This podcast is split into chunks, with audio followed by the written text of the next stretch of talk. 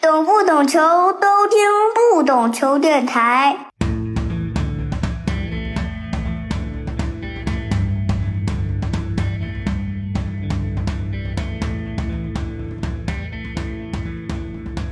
欢迎收听不懂球，我是大萌。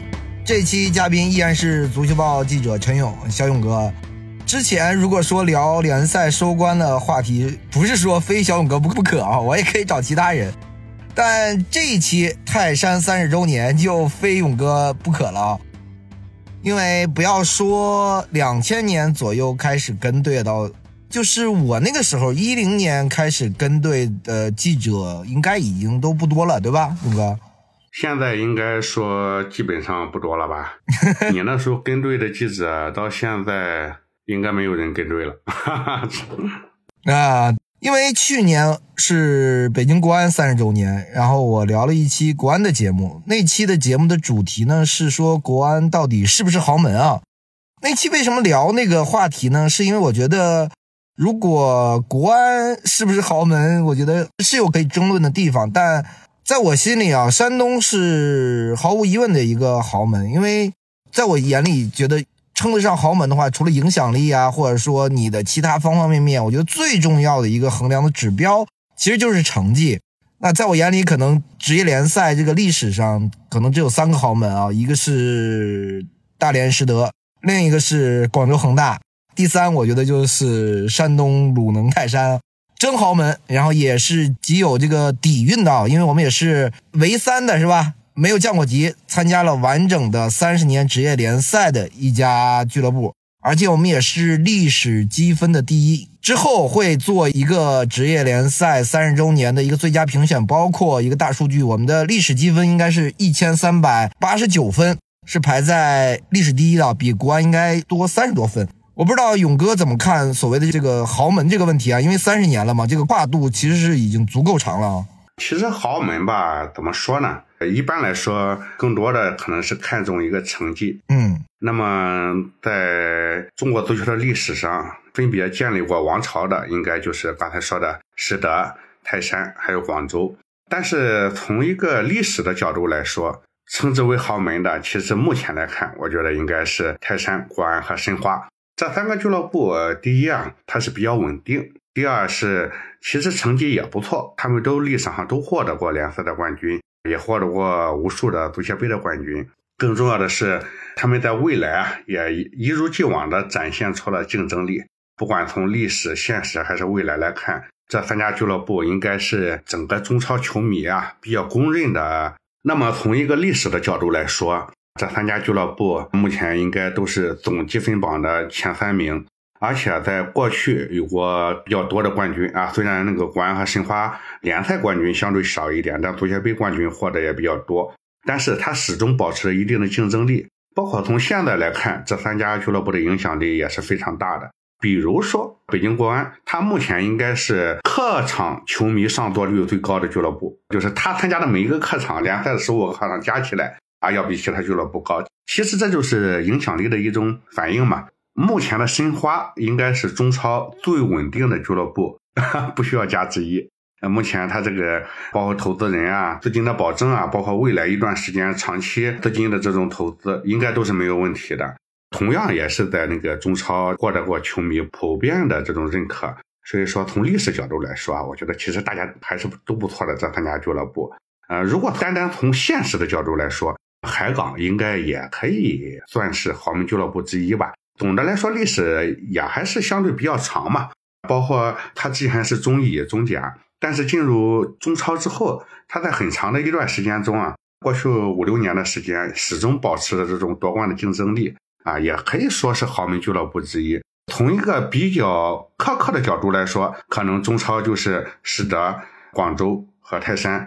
那么实德现在已经没了，广州现在已经到中甲了。从一个相对宽泛的来说啊，其实国安和申花都是没问题的啊，甚至加上海港，我觉得也是没问题的。那三镇嘛，历史还是相对比较短，它只是一次冠军，这个用豪门来称呼肯定是不太合适嘛，对吧？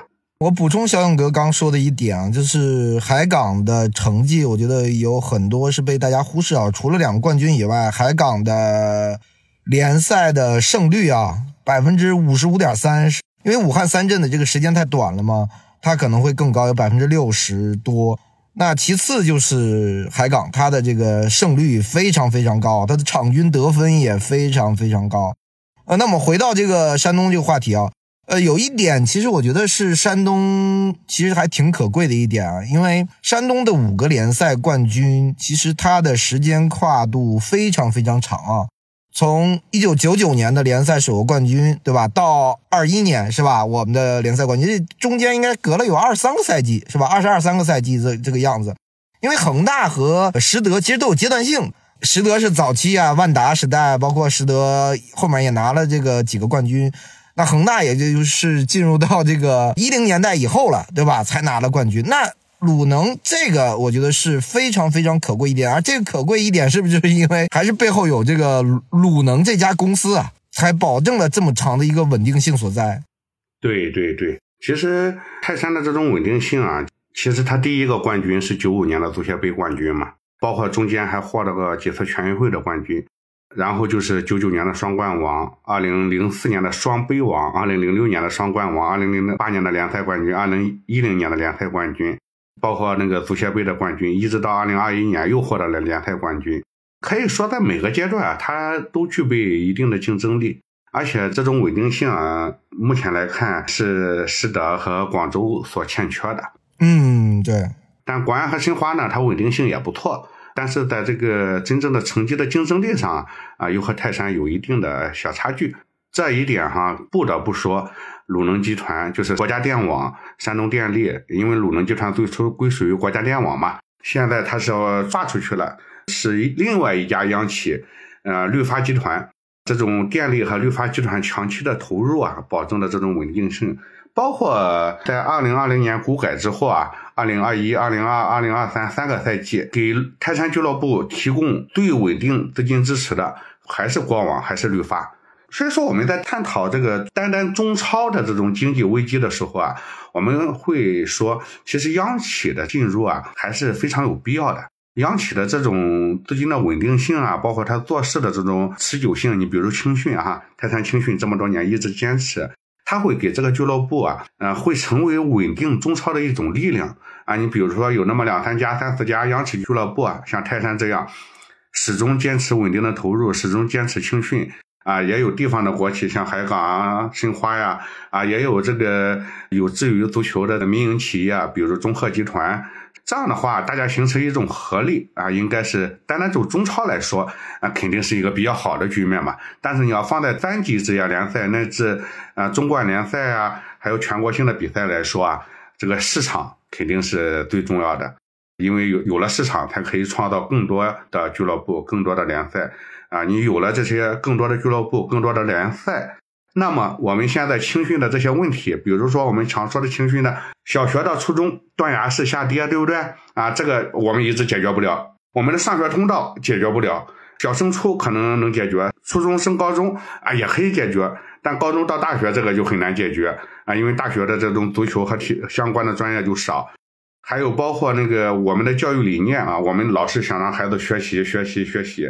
但是呢，你想想，如果我们有无数的联赛，比如说我们有三级的职业联赛啊，还有一级的这个这这个中冠联赛，这些联赛有二百家全国性的俱乐部啊，再有省级的联赛、区域性的联赛，长三角啊、京津冀啊，还有那个第四级的联赛，甚至你看现在还有村超了啊。如果我们都发展起来了。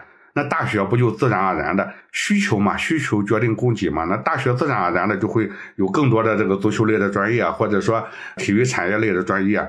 小升初啊，这种升学通道不就自然而然的打开了吗？因为你的专业更多了，大家的家长都很明白嘛，我就可以往这个方向努力了。所以说联赛还是根本。当然，回到中超的话，回到我们原始的话题。一个有责任感的、有实力的企业，对于中国足球是非常重要的。考虑到我们目前的这种经济体制啊，其实央企和这种特大型的地方国企还是联赛的重要支撑力量。其实我们可以拆开了一点点说啊，因为毕竟是三十年的一个跨度啊。其实早期的话，甲 A 时代啊，我肯定不是山东泰山的球迷，哈哈哈，我那个时候是申花的球迷。早期我印象中啊。山东是不是唯一一家甲 A 元年的中姓名的俱乐部呢？可能另外一家就是八一了，八一我们跟它是非常特别，我们就不单独拿出来说。那个时候是不是山东除了是一个中性名，它也不像其他的俱乐部，你比如说北京国安啊、上海申花啊，它都是有企业已经进入了，对吧？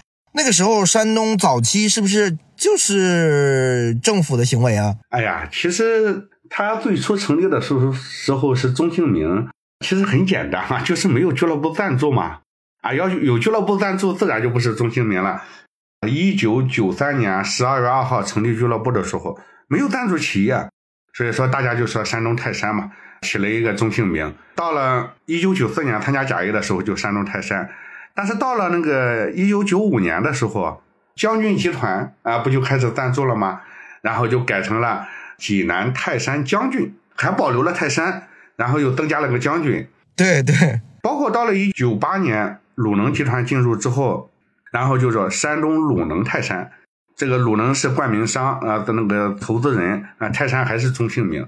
很很多年后呢，那个到了中姓名那个更改的时候啊，其实我们还是要感谢这种机缘巧合呀。呃，如果一九九四年有赞助商的话，可能他们就不用想泰山那个名字了，随便那个起个名，比如叫啊山东三猪队，哈哈，那个当时啊三猪口服液还是很有名的。或者说山东那个哪个白酒队，孔府家酒是吧？孔府宴酒啊，山东孔府家酒队。他到了一九九五年改名的时候，就直接改成山东将军队啊。到了一九九八年改名的时候，就直接改成了山东鲁能队啊。你这个时候到了二零二零年那个中姓名实施的时候，你这个时候其实你再突然把泰山加进来，你说我们改个中姓名叫山东泰山队吧，那球迷是没有是没有这种归属感的。所以说这个机缘巧合，其实也铸就了一段中姓名的佳话，也是比较有意思。哎，最早那两年是不是就是相当于省体育局？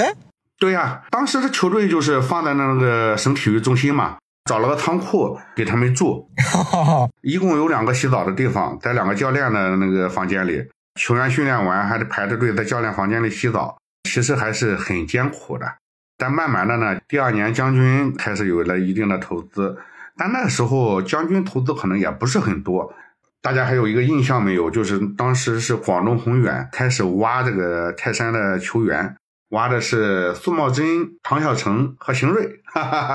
啊，那时候小鹏、李小鹏还没有崛起，要把这三个球员挖走，收入也很高啊。然后球员其实啊也想去，但是呢，那绝对不能放嘛，对吧？最后还是留了下来。慢慢的，一直到了一九九八年，其实过的还是一种比较清贫的这种日子。但是九八年鲁能集团进入之后啊，哈哈从此就变成了一个豪门俱乐部了。刚勇哥也说了，其实鲁能的入主非常非常重要。那鲁能的入主，其实我们不得不提到的一个人，就叫刘振亚。当时是接鲁能的时候，他当时还是在山东电力集团的任上。然后是他零几年，然后就去了国网，因为那个国网组建，他就直接去做了国网总经理，对吧？对他当时接的时候，应该还是在山东的任上，包括后来乒乓球、乒超也是他创建的。乒超最初冠名就是鲁能嘛，鲁能杯乒超联赛嘛。他是对于山东足球有着这种情感还是比较深的。嗯，你比如说哈，我们可以这么说啊，你当时这个投资足球的时候，可能有喜爱啊，也可能有其他方面的一些需求，但是当你坚持了很多年之后。可能剩下的就是热爱了。其实鲁能历史上还是发生了好多的事情的，比如二零零六年，当时国网那边就发生了一次重大的变化嘛。有印象的球迷还知道那时候鲁能集团的这种那个变故嘛。嗯，当时财经还是财新写了一个大封面文章，我印象中是吧？对对对，嗯，其实那时候就是一个节点。你包括后来那个刘振亚退休啊，也是一个节点。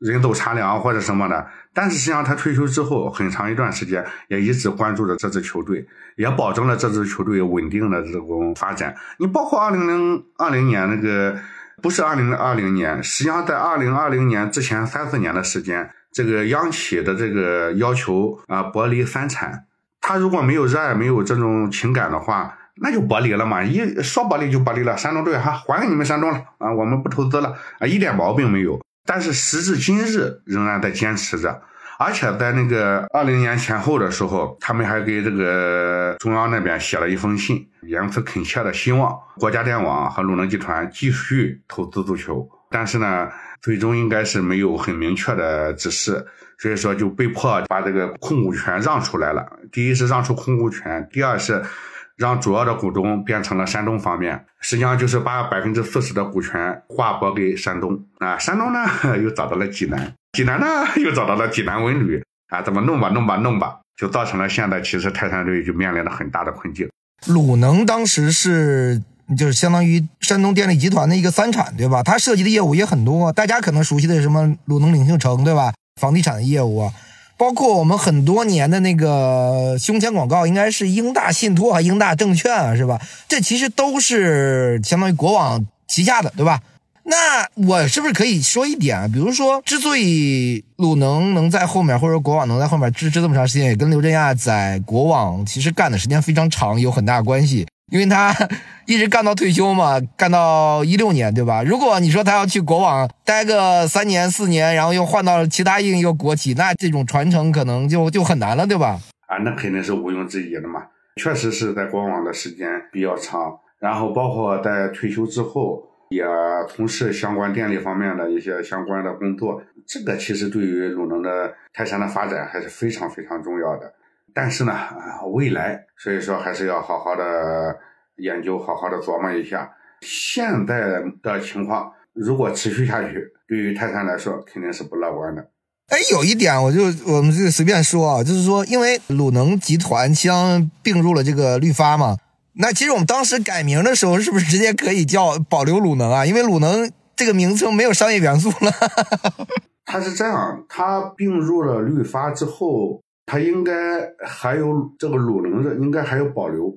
就这个名称，其实是在绿发集团中应该是应该还是有保留的，除非这个它鲁能那个有很多板块嘛，嗯，有鲁能地产啊，鲁能的商业酒店这一块。有很多很多个板块，嗯，应该是现在鲁能这个品牌还在用着。如果他把所有的这个鲁能品牌直接替换成绿发的话，好多地方都叫中绿，投资的地产已经都改名叫中绿了。对，因为现在你比如说那个泰山比较知名的一个地产领袖城，他打的全是那个中国绿发。其实中国绿发也可以慢慢的把鲁能这个 名字慢慢淘汰掉，淘汰掉就可以把这个中性名还给这个球队了。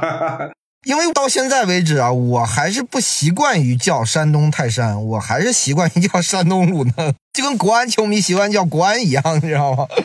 其实你这个主要是你在的这段时间啊，一直就叫鲁能嘛，那时候大家简称就是鲁能嘛。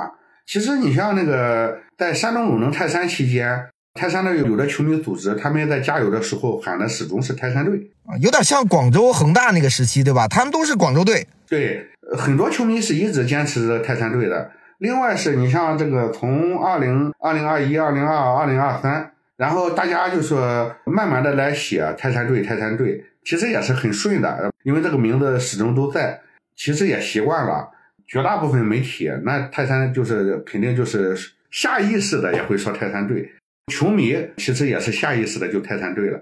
只有比如说你这种情况。啊，因为你这几年你不会经常那个叫泰山队这个名字，对，啊，你过往的历史中你一直叫鲁能，就形成了。你看，往往就是外地的那个球迷或者什么的时候，在说的时候老说鲁能队，反而现在真正泰山球迷，其实大家都就是泰山球迷嘛。哎，因为即便在鲁能的时候，他们也说自己是泰山球迷。那么我们说这个刘振亚这个人啊，他好像还一直在写一些关于足球，他好像看球很多，是非常资深的一个球迷，对吧？很懂球，应该是。刘总现在具体，因为他没有，应该没有那个个人媒体平台，所以说其实大家是得到他的消息也不会太多。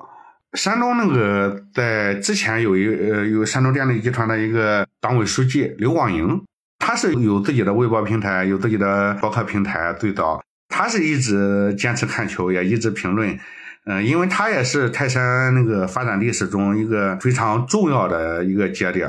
而且这么多年，你像泰山的历任的这种总经理，大部分人都没有这种微博账号，呃，只有刘广英有。所以说，呃，现在球迷们有时候会关注刘书记的这个微博账号，和他进行一个互动。因为大部分体制内的干部走了就走了，是吧？再也好像听不到他们的声音了。比如我是很很熟悉的这个韩公正啊，包括这个刘宇啊，是吧？你就再好像听不着他们的这声音了。其实体制内的干部对于个人平台的使用啊，都是比较谨慎的嘛。但刘书记呢，他这个平台其实他也写一点随感，没有足球的时候写点小文字啊，有足球的时候聊聊足球啊，也不会聊太多。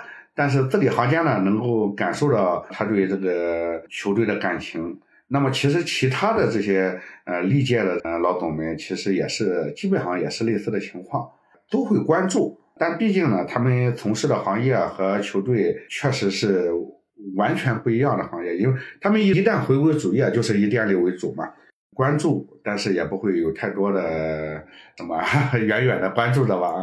鲁能，你像接手了这么长时间啊，我们也有很强盛的一个时间，我们可以叫中兴时期吗？就是零几年那个时期，或者说图八时期，或者讲韩公正时期，都可以讲啊。大概那个时期，包括我们最近两年，二一年拿了冠军，为什么总不能卫冕呢？这是这家俱乐部的基因吗？拿一个冠军，比如说我就有就满足了，对吧？满意了。第二年呢，这个动力性就差，没有他这种国企的那种。对俱乐部的那种持续的刺激性，呃，球员对成绩荣耀的那种渴望，就没有像比如说万达时期人三连冠，对吧？几连冠，恒恒大我们就不用说了，对吧？其实你的球队的实力是够的，但就是比如第二年卫冕的时候就差一口气儿。其实不能卫冕这个事情，首先哈，我们从那个主观的角度来说，不管是人员的配置啊，球队的管理啊。俱乐部的文化呀，球队的文化呀，这是需要一个反思的地方。不要骄傲啊，不要自满啊，然后要保持着这种一层一层啊，步步登高的这种心态啊，这个是需要反思的。这肯定有主观层面的因素，当然也有客观层面的因素。你比如说，一九九九年夺冠本身就是一个偶然嘛。啊，对，九九年肯定是嘛。二零零六年夺冠，郑智走了。哎，郑智走了，郑智走了，然后打亚冠。二零零八年的夺冠，其实那个时候和申花的实力其实就是在呃伯仲之间，哎，结果夺完冠，伯仲之间呢，结果海滨又走了。二零一零年夺完冠，啊，本来还想着恒大来了，恒大来了。其实最可惜的，你看前面的那些每次夺冠之后，第二年都面临多线作战的任务，这其实也是一个影响。最可惜的其实是二零二二年、二一年嘛。二零二一年夺冠之后啊，球队真的是有能力、有实力啊，也有条件去争取这个冠军的。但是呢，应该说夺冠之后，我觉得在这种意志品质啊，很多方面啊，都出现了一些问题，没有能够卫冕，我觉得还是非常可惜的。讲到这个啊，我其实还想讲一点，我们山东队呢，是吧？可以说有着非常光荣的历史传统啊。从亚冠上来说啊，你刚刚也说我们双线嘛。到现在为止，应该是山东是所有中国俱乐部里面参加亚冠次数可能最多的一一家俱乐部，十二次，包括亚俱杯嘛。我们的胜场和积分仅次于广州啊，对吧？其实表现不错了。但是呢，有很多年啊，大家天天说这个惨案队啊，我们这个确实发生过很多惨案，是吧？什么望加西惨案，什么巨港啊，就是这个俱乐部啊，你会觉得相比于国安啊。它的上限比国安要高，就是你的成绩比国安要好，但是你的下限不如国安守得好。国安比如说联赛最低排名也比泰山要高。它的亚冠呢，虽然说成绩一般，但是不制造惨案。我输零比三，可能就到头了啊，很少被人再打更多了。但为什么你看山东，当然有偶然性，任何比赛都有偶然性，对吧？但是不是其中有一些必然性呢？就跟我们所说的这个不能卫冕是一样的。哎呀，其实。也没有什么所谓的必然性。这个，你比如说，我们当时啊，那时候球队这个惨案的时候啊，它实际上是发生在一个这样的一个历史时期，就是泰山队由盛，所谓的二零零四年开始，然后二零零四年到二零零六年，泰山队是逐渐走强的，然后二零零六年往下，虽然二零零八年、二零一零年夺了冠，但泰山队是逐渐开始往下走的。包括那个时候，中超其实就是菜鸡互啄，都不强，对吧？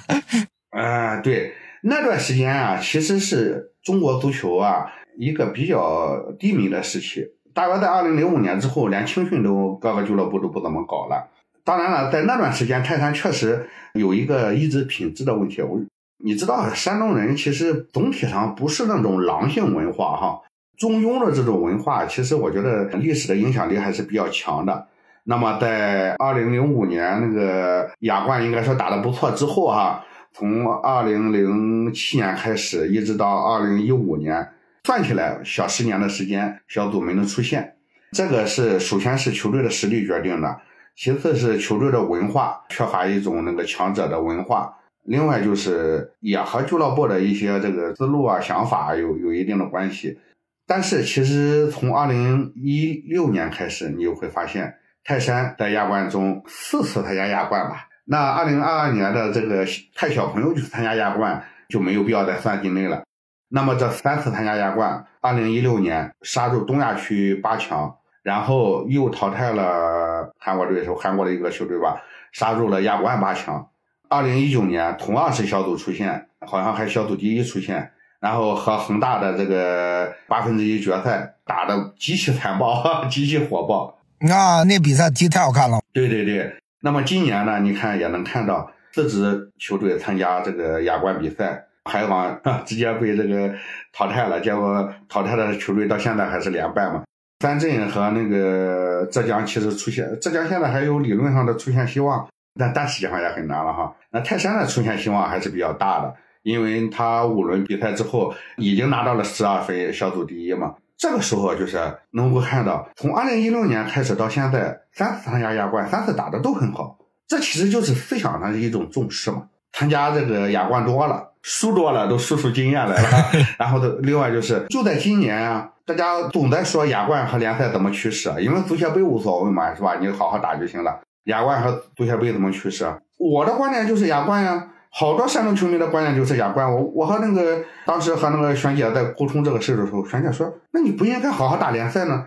亚冠有必要那么那个认真吗？”我说：“联赛肯定要努力，但是亚冠一定要全力以赴，尽百分之百的努力。”这就是我的看法。你的看法是不是跟我们之前我刚说的亚冠表现不好有关系啊？那段时间。啊，对啊，阴影嘛，对不对啊？第一是和曾经的历史上亚冠表现不好有关系，第二是你都说了嘛，你上来就说了，你看本来其实严格意义上可以有三家豪门，但三家豪门只剩下一家了嘛，对吧？你现在作为三十年中超三家唯一没降级的球那个俱乐部之一，你作为三十年顶级联赛积分榜第一的球队，啊，你作为过去四五年那个最强势的球队。你不管从哪个角度来说，你就是中超的代表呀。嗯，对。别的球队可以放弃那个亚冠，为了联赛冠军可以放弃亚冠，但是你不行啊，你是不能这么做的，对吧？每个人都要有自己的这种责任感。一个在中超打拼了三十年的球队，当然也有自己至于这个联赛的这种责任感嘛。我是这么认为的啊。其实我觉得俱乐部其实也是这么认为的，大部分那个山东的球迷也是这么认为的。当你到了一定的地步的时候，就像我们人一样啊，你当时啊，你是刚当记者，哎呀，你是小记者啊，天天跟着哥哥们混，那时候漏个新闻啊什么之类的，或者说出点错误，那不很正常吗？但是你干了三十年的记者，你成老记者了，每个人都喊你哥啊，你甚至在报社里地位越来越重要，你肯定要写出一些更有深度的东西啊！牛逼的报道嘛，对啊，更好的一些东西。那么人家年轻的记者人就没关系嘛，人家可以啊，怎么刺激怎么来，怎么吸引眼球怎么来，是吧？其实就是这么一个情况。山东的球员会普遍，我们会感觉到没有那么霸气啊，这跟山东这个地方的文化也有很大的关系。嗯，我们过去那么多人队长，你确实会觉得，嗯，就没有那么霸气啊，相比于其他的这个队长来说，而且这个球队也感觉。内部还是看起来像一个很叫很健康吗？或者说很团结的这么一个集体啊，也没有那么江湖气或者这个小团体的那种那种感觉啊。那这个一方面是好，但一方面是不是也也是一个问题啊？啊，是的呀，它一方面是这种稳定性嘛。比如他们之前有一个数据，山东泰山队的每一场比赛都有泰山的青训球员参加，这么多年，从第一场一直到现在。泰山这种文化一直就说没有这种所谓的俱乐部的大哥文化，呃，球队的大哥文化，而且外来的球员也会和这个山东的这种本土文化融合的也比较好，比如王大雷是吧？非常的和谐。另外呢，因为泰山的这种稳定性啊，也不可避免的是舒服啊，乃至于安逸。因为我之前看了一个数据啊，好像全球统计嘛，是山东是球员平均年限在这个家俱乐部效力超过五年，应该全球排第一还是第二嘛？我们跟海港是排在前两个。因为那个很简单嘛，海港他就是他们第一批八九年龄段和九三年龄段这两批队员，他那个俱乐部从一开始打比赛到现在，其实就是这两批队员嘛。泰山三十年了，其实能做到这一点，确实说明了俱乐部的这种稳定性。其实任何一个俱乐部啊，都有它自身的文化。呃，你像有的俱乐部，他会自始至终在这个寻求最强的球员啊，他的所有的一切。都是以最强的球员为基础组建班底，然后去竞争。你看恒大时代就是这样嘛，他哪有自己的球员嘛？啊，永远就是买那个挥舞着钞票买那个最好的球员嘛。那泰山其实我很幸运，泰山有这种文化。如果泰山也挥舞着钞票买那个球员的话，那谁还谁还在做青训呢？如果泰山浙江都这么干了，那青训其实那还搞什么搞嘛？我觉得，如果广州这个俱乐部如果能够稳定下去的话，你回头去广州看一看，统计广州未来五年，你会发现广州也会非常稳定，因为它也在转型，青训慢慢起来了。这种情况啊就不可避免的就导致啊，这个俱乐部啊很难按照主教练的想法组建最强的团队。因为二零零六年他组建了最强的团队，第一是外援确实那一年正好选的也好。随便选了个外援当那个什么第四外援的日夫科维奇啊，结果莫名其妙的就变成了特别特别厉害，加上政治的加盟，对吧？大宇的加盟，包括二零一四年，其实泰山也想一度想复制恒大的这种把大雷邀请过来了嘛，但最终那个很快俱乐部也就放弃了这种复制的想法，就是还是以稳定为主。这种稳定就意味着很简单嘛，稳定的俱乐部嘛，稳定的俱乐部肯定是。啊，别的队要组一个超级强的球队的时候，你稳定的俱乐部，你无论如何也是不可能竞争过去的。啊，当这个强队帮帮帮干了几年，哎，帮崩了，然后没有超级强队了，那你稳定的俱乐部就成为头部了。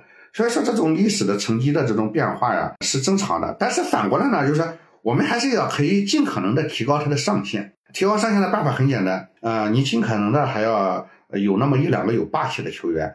啊，比如大雷，其实就给这个泰山队带来了气质上带来一定的变化啊。因为大雷在场上，其实这种气质，你要郑铮的话，郑铮其实就不会很愿意啊，特别一直喊啊或者什么的嘛。然后你包括今年中超庆祝仪式中最好的就是泰山的 VR One 这个庆祝仪式，因为这个确实是太燃了。然后其他的庆祝都还是偏偏常规的，但这一个真的是特别，而且已经出圈了，山东男排都开始用了，也是大雷带来的嘛，对吧？所以说，要要要选一些好的球员来那个带动，这个球员一定要是顶级球员啊！你这个选个这个普通球员过来，你怎么可能会带动文化呢？你首先想的是你能不能立立住脚的问题，能不能打不打上比赛的问题，哈哈对吧？对。只有郑智啊、大雷这样最顶级的球员才可以，这是其一啊。如果泰山未来我们中超又出一个顶级球员，泰山引进过来的话，其实也可以在球队层面上提升。另外就是主教练，主教练其实还是个很重要的。比如当年库卡带着泰山队打北京国安，客场三比零嘛，啊，当时泰泰山球迷都懵了。说以前泰山队在工体想赢个球，还是也不是说不能赢球，反正是千里走单骑啊什么的，反正赢的比较艰难。结果咣咣咣打了三比零。其实库卡当时带给泰山队的这种有点狼性的这种文化因素在里面。然后另外就是崔康熙，他也是要求泰山队尽可能的打出一些好的比分，大的比分啊，有多少力是多少力。呃，老头虽然不怎么爱说话，但是内心的是非常强大的。侵略性很强的。其实崔康熙这个教练，你说他的优势是什么呢？技战术吗？肯定不是嘛。他的技战术其实还是相对简单的嘛。对。你要说他是技战术大师，那肯定是不现实的。他是实用的战术，但是他其实就是用人，怎么激发球员的能力。第二是让这个球队的这种气质啊有了一定的提升。比如客场打人串联，我们打人串联赌啥呀？大家出征期前，哎呦，打个平局就行啊！哈哈哈大家都在讨论嘛，说打个平局就可以了。我还说打个平局就可以了。其实你就是弱者心态嘛。但崔航熙给球队灌输的说什么打平局啊？那必须得赢啊！打平局开玩笑啊！瞧不起我崔航熙嘛，是吧？赢下来了。赢完第一场，到了第二场还在那想，哎呀，第二场打个平局就行啊，是吧？我第一场都赢了，第二场还到主场赢不了嘛，对不对？这个就像那个为什么帕杰科在国安那么受欢迎，球迷欢迎的一个很重要的原因，就是大家觉得对胃口、对脾气，对，这个教练给带来的一个球队的一个性格。库卡那时候在队里球员好烦他，但是你看这么多年之后，好多球迷还是很怀念库卡。那库卡确实是能能打裁判的人，是吧？对他要求高，他对每一个球员的要求高。泰山这么安逸，你要求高了，球员他其实呃一开始可能还愿意那个，到后来他会有一个反感。但实际上真的就需要一个强势的球员对泰山球员要求高一点。泰山稳定归稳定，但是负面确实是比较安逸嘛。那我顺着安逸这个，我又要挑刺儿了啊！我觉得泰山的青训，我觉得就我不需要多讲了，对吧？就是很牛逼。但是呢，我们在很牛逼的这个大背景下，包括这个大的基数之下，感觉就是缺乏这个培养顶尖的球星啊。那韦世豪不顶尖吗？韦世豪是是是是顶尖，但反正是你是不是觉得缺乏？以我们的数量来说，哎呀，一共就那么的三三四个顶尖球员，刘有峰完了以后，郑智，郑智完了之后，张琳芃，然后吴磊，然后没了。我这个之前里专门聊过一期啊，是跟那个徐英娟啊聊这个泰山青训的问题。就是你比如说我们的球员，其实有很多很好的球员，对吧？但是其实最后在国家队出场啊，或者占的比重啊，发挥的重要性啊，都没有很高。这个其实很简单嘛，你我刚才不就说这个安逸的这个因素在里面嘛？在说这些所有的层面之前，首先还是关于一点，就是所谓的顶尖球员，他是个人的成长和环境真的关系不是很大。我就举个很简单的例子，其实泰山球员其实性格都很好，对不对？你看吴兴涵、冰冰啊什么的，那这样不培养出韦世豪来吗？对不对？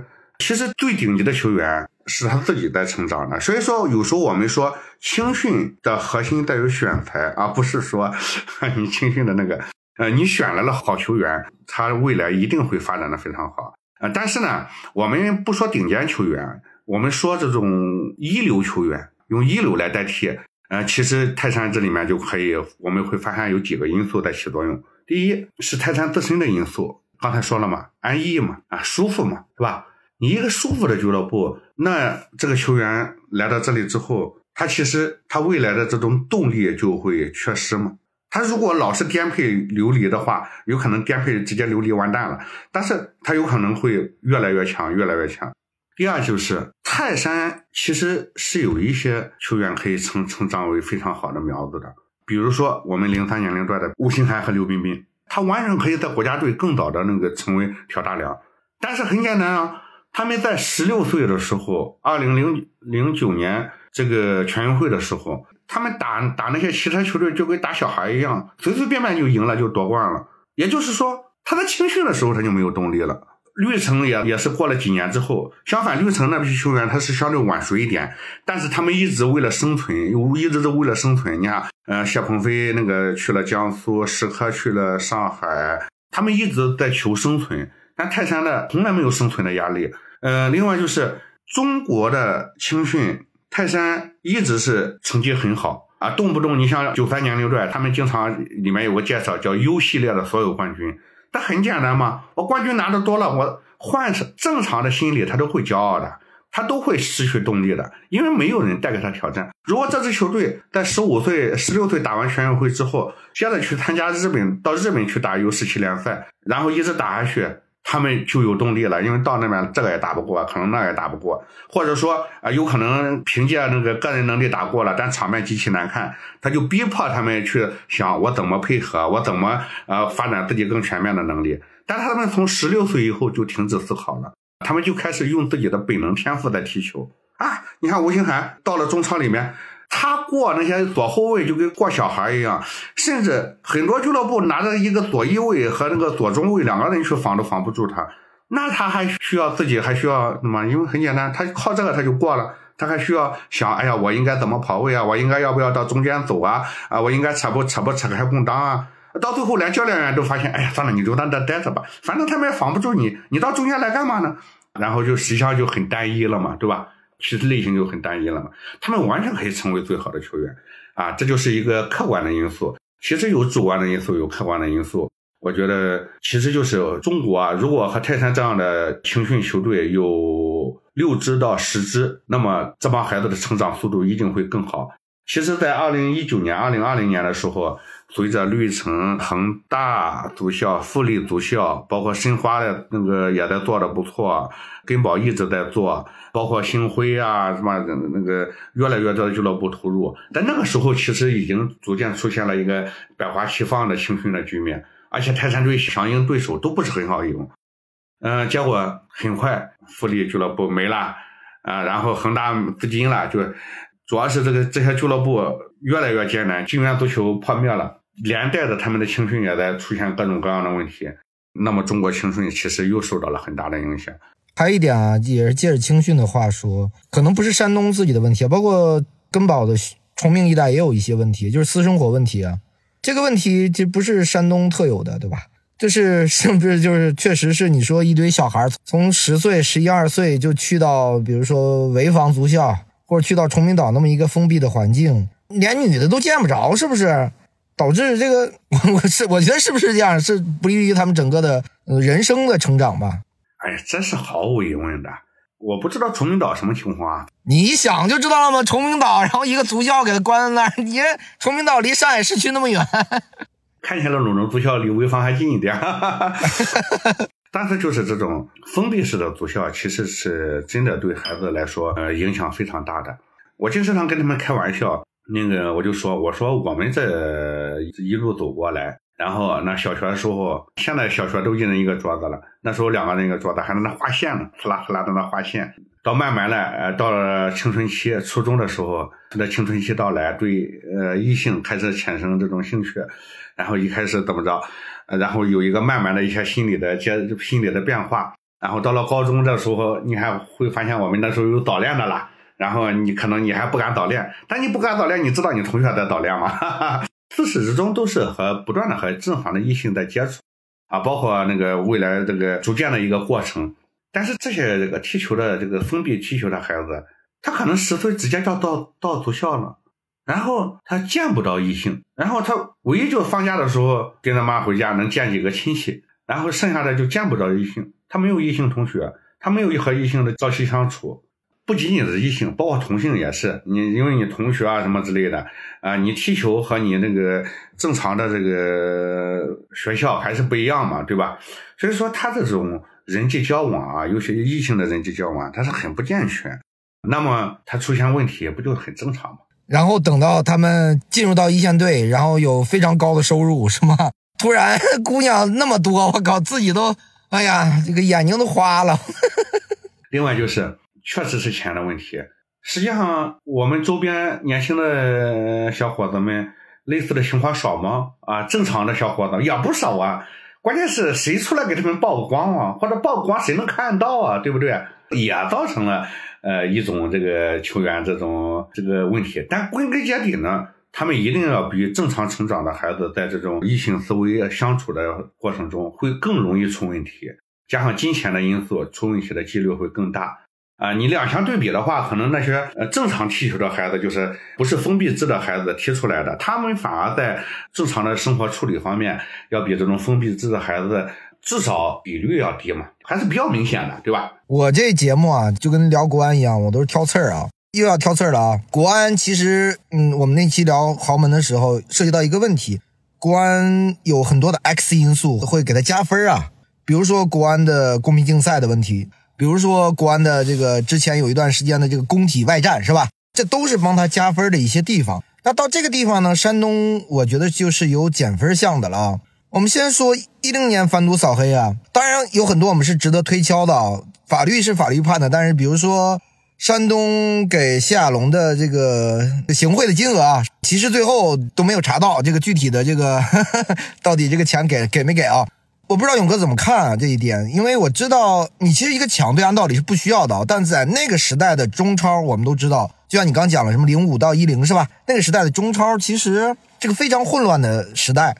或许就像他说的，我是对外去买个公平嘛，我不希望裁判黑我。那你如果国安不花钱的话，那就是裁判就就黑你。我不希望裁判对我有利，但我也不希望裁判黑我。首先，这个事情我到现在也没搞明白，这个事到底有没有？然后有人说有，有人说没有。所以说这个事情，第一是我们搞明白，第二是每个俱乐部其实都不太一样。从严格意义上来说，山东怎么说呢？反正至少这是呃，通过这最近的十几年的历史来看，山东在联赛中受到的这种误判，应该是高于几个主要的豪门俱乐部的。当然了，如果哈，我不知道这个事情，因为那个一直在讨论，到底说有没有，反正是呃外地球迷都说有，就就说你你你你送钱了，但是我看有很很多山东球迷说哪有证据证明送钱了，最后也没扣分吧？嗯，没有吧？就没扣分啊？比如申花是扣分的，对吧？因为这个和那个具体某一场的公平竞赛，就是没有证明影响到公平竞赛啊。关键是这个事情到底有没有，你先查清楚啊。你得找到证据，我才能给你回答这个问题吗？不是我能查清楚啊，是这个报道里说了有这个，但是因为这个涉及到这个，我们可能在节目里不方便说的啊，没有具体的资金往来，你懂我讲的意思吗？没有具体的资金往来，对呀，所以说现在好泰山球迷一直说没这个事儿吗？怎么来讨论这个事啊？大家会认为你鲁能之前这个给夏龙钱，包括给才给给。这个怎么找裁判是吧？希望你们这个是我印象中是零六年打打国安对吧？我们那个赛季非常非常强。我现在给大家说一个数据啊，二零零六赛季鲁能二十八场比赛二十二胜，胜率是百分之七十八点六，场均是二点四六分。那个赛季我们的统治力在整个联赛三十年的历史中排在第三位，完全没有必要，是不是？如果从这个角度来说，所以说事情奇怪就奇怪在这里。你要说别的赛季，哎呀，特别紧张啊，那可能。但那个赛季泰山是绝对统治力的，嗯，我印象中十三连胜，基本上关键是动不动就打人家好多好多个球。对，关键是这个事情应该是没有任何证据证明泰山送钱了或者怎么着，嗯，所以说讨论的意义也不是很大。那我们就到了这个最新的啊，这个二三年的这个反赌扫黑啊，是吧？我们主教练金敬道、孙准浩、郭田雨覆盖到我们的这个中生代外援以及年轻一代，现在还没有这个，因为没有宣判嘛，对吧？也没有具体的任何的进展。但是它涉及到我们球队的很多个人，可能他们是这个球员个人的，不是俱乐部行为，对吧？但是这个也会被别人抓住一些可攻击的点啊，就是你这家俱乐部，按道理我们会觉得山东这个地方的人是吧？我在山东也待了两年。常住两年，我对这个地方我我也有很深厚的感情。有时候会觉得啊，这个不应该是 这个球队应该发生的事情啊。关键是好多球队在这次反赌扫黑中都涉案了，也不是说只有泰山一家。关键他们的案件，他们是和反腐是没有牵连的。他们这些人的所有的案件应该是和反赌。呃，有一部分俱乐部的涉案是反腐，就是这个因为。所谓湖北那边的专案组，另外一部分的案件是反赌，辽宁专案组对吧？辽宁的专案组，那么他反赌的话啊，肯定是和赌博有关系，比如他们可能是庄家，第二是可能参与了一定的赌博，第三是可能是是不是还涉及到泰山的比赛？但问题是现在也没有，关键也没有具体的案情披露，我觉得这个事情很难说吧。你包括这个目前的所谓的豪门俱乐部，也不是泰山一个，大大小小的俱乐部其实好多都牵扯其中，有的牵扯到反腐中，有的牵扯到这个反赌中。但是我觉得不管怎么样哈，任何一个毒瘤都不应该给在泰山这里存在。那么你这个俱乐部出现了这样的事情，那么从这种管理啊和这个监督机制上啊，那都需要一个建设，一个改进。包括中国足球也是这样，整个中国足球是没有监控体系的，基本上等于零。你像中国足协这次涉案的人员哈，现在进去的人可能有那么一些，其实已经比较多了。关键是交钱的远远高于涉案的啊，他们只是可能性质没达到那个地步，或者说啊，你你把他们都抓了，基本上就那个抓的实在那个了，这是一个行业性的问题。实际上，包括一些呃没出事的俱乐部，其实也未必就是哎呀说多么纯净，其实也很难说。因为这个二零年反赌扫黑之后，到现在十年没有监督，没有常态性、常态化的司法监管，啊，没有行业内的监管啊，明明白白的假球他们也不罚，整个中国足球已经钉子都烂掉了。就是我最近很长一段时间参加了很多次很重要的会议，说的比较多嘛，但是我永远的一个核心的观点就是常态化的监管，常态化的司法监管，每时每刻司法都要介入到这个中国足球的相关的监管中，和常态化的行业监管是必须要建立的，甚至这种监管要进一步扩大，职位包括我们教练员收受家长的这种钱的这些问题上。也要设立一个常态化的监管的反腐热线，因为它对这个中国足球的影响已经是非常非常坏了。这就是我过去两年参加了好多次国家层面的、总局层面的，还有那个这些一些会议的时候，一直在强调的这一点。其实你提出这个问题，也就是我想去说的，没有一个监管的中国足球，它永远不可能是一个让中国球迷骄傲，永远也不可能让国家队冲出亚洲。所以说啊，这一次反骨扫黑之后啊，未来不是说扫完了好了啊，扫完了大家确实都老实了，扫完了你不管了啊，用不了两年，绝对是死灰复燃。好，聊完这些了，我们最后聊点这个专业的严肃话题啊，来评个这个最佳阵容吧。三十年，先从门将，门将就王大雷跟李雷雷呗，你选谁啊？哎呀，其实门将有个萨沙啊，对，还有萨沙呢。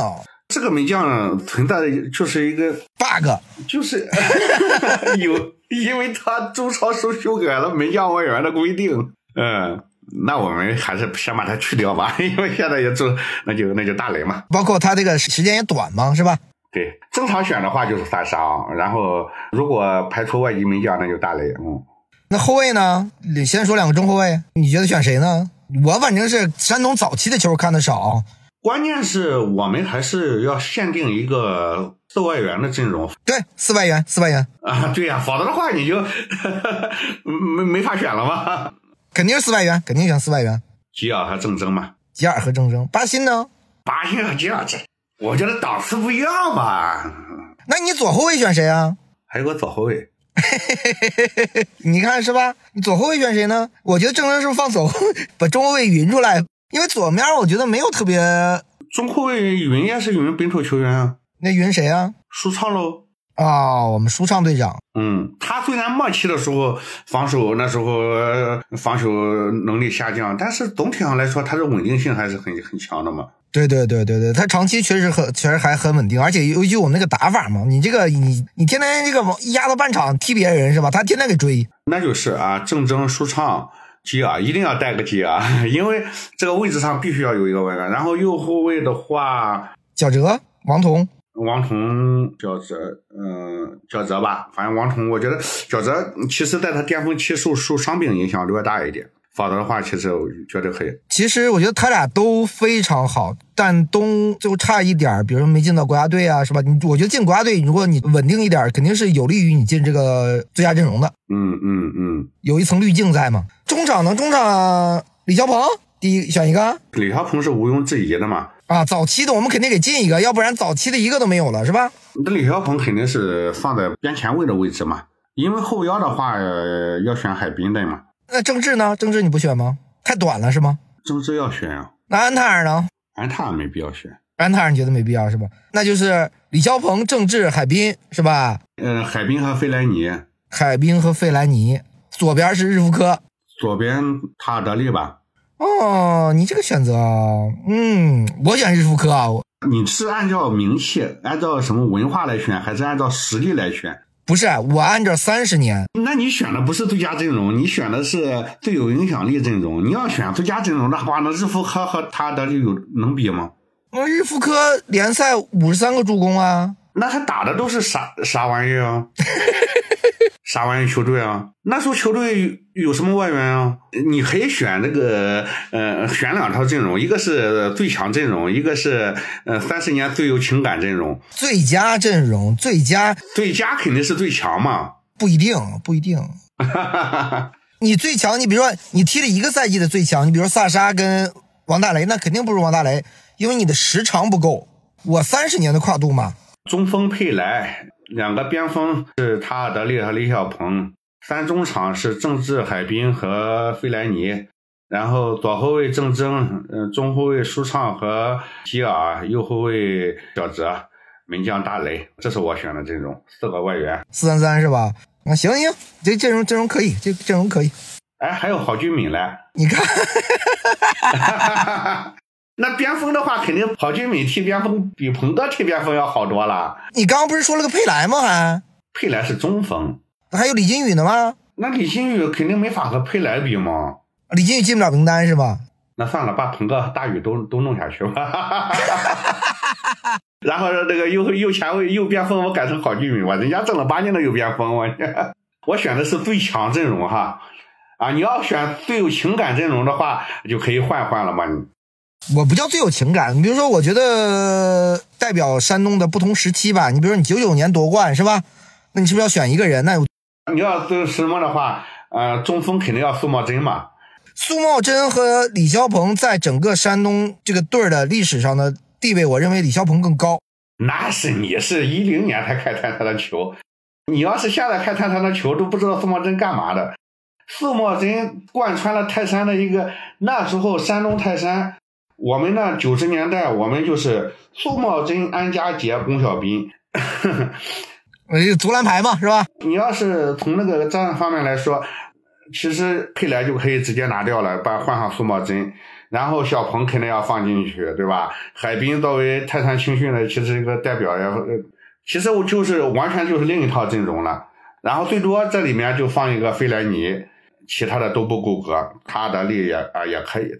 我觉得费兰尼是够格的。这是金元时代，费兰尼肯定是的。金元时代我们的外援没有特别时间长，或者说留下比较深刻印象的，就吉尔确实是很好。那你你他德利你就不如选一个日日夫科维奇了，对不对？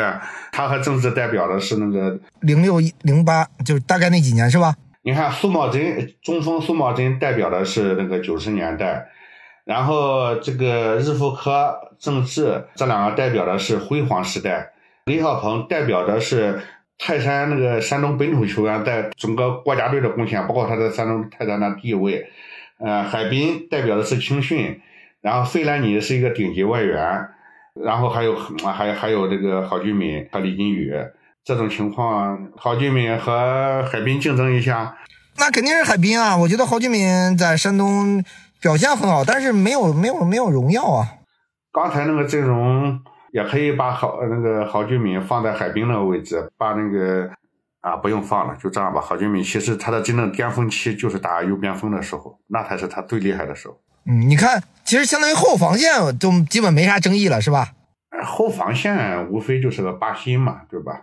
但巴西和吉尔比的话，我觉得两个人影响力都很都很厉害，但是。吉尔的能力肯定是太强了，强的不能再强了。嗯，这阵容差不多了。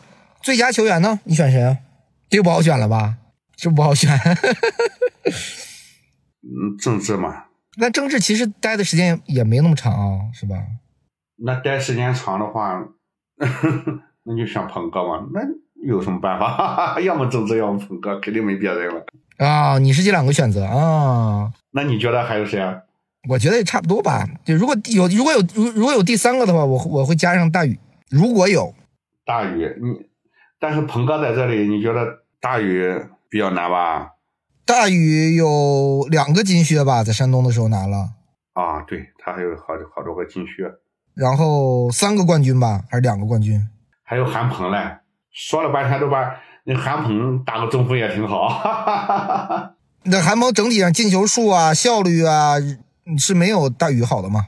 跟大宇是没得比的。最佳外援呢？你选谁啊？费兰尼呗。嗯，最佳外援我不选费兰尼，我选塔德利。算了吧，还还还是费还是费兰尼，还是费兰尼。啊，为泰山获得了无数个冠军。最佳教练呢？图拔。最佳教练就图拔吧，毕竟他是拿了两个冠军，对吧？其他的都没有拿过两个冠军，都是一个冠军嘛。他拿了哪支？嗯。啊，他拿两个冠军，零六零八嘛，还有一堆杯赛的冠军。最佳进球呢？我印象深刻的啊，两个都是打国安，苏茂贞打国安，韩鹏打国安。啊，苏茂贞那个嘛，苏茂贞那个是吧？三十年最佳，那个太帅了，是吧？有一点你发现没？这两个高中锋啊，而且都是山东很传统的大家印象中，哎，这就山东人踢球，苏茂贞，然后韩鹏，远射都不太行。韩鹏一辈子是不是就进过那么一脚远射？就职业联赛，两个人都赶着打国安，在工体来了一个那么牛逼的远射。莫真也不是盘带能力见长的球员啊，结果莫名其妙的呢。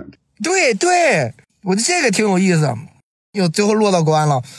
就最后我我是觉得这个这这个赛季不是京鲁两场比赛都是上座率最高的是吧？两回合加起来是最高的。呃，北京国安的三个主场，然后泰山占了两个，申花占了一个。泰山的最高的就是国安，所以金鲁大战总的上座人数应该接近十万嘛，两两回合嘛，三回合十五万，加上足协杯。啊，对这两个球队，我觉得确实从底蕴啊，从球队的战绩啊，影响力，我觉得确实是非常高。我觉得申花是另说的啊，因为申花非常独特的文化，是吧？上海嘛。因为啊，从今年国安唯三超这个五万人的场次，就是和泰山的两场，加上和申花的一场。泰山最高上座率就是和国安。我就最后吧，请请勇哥讲讲这个三十年。其实我们回顾了很多啊，包括这个山东的整个的地域的文化，是吧？也会影响到整个这个球队的发展，包括嗯，在这个体系里成长的球员，甚至是加盟的外援也好，是吧？包括我们的内援也好。那未来呢？你刚才说了，其实最稳定的是申花嘛。未来，山东大家还是觉得未来会该往哪个方向走？其实，如果以这个球队基本的盘子来说，那国网跟绿发合起来的话，还是大股东，对吧？但是呢，他又不能合起来，是吧？运营权还是交给济南了。这个未来你会担心吗？那个球队肯定不会说像其他球队一样，比如像深圳一样，或者像大连一样面临着解散，对吧？但是它的未来会不会像过去这长达二十多年的这么一个长时间的一个稳定期？你会不会有心里有很大的担忧？我说三个方向吧。第一个方向是把俱乐部还给人家这个电力或者那个旅发，然后让人家来控股。当然，这个需要一个政策的支持，难度比较大，但是也未必不可以实现。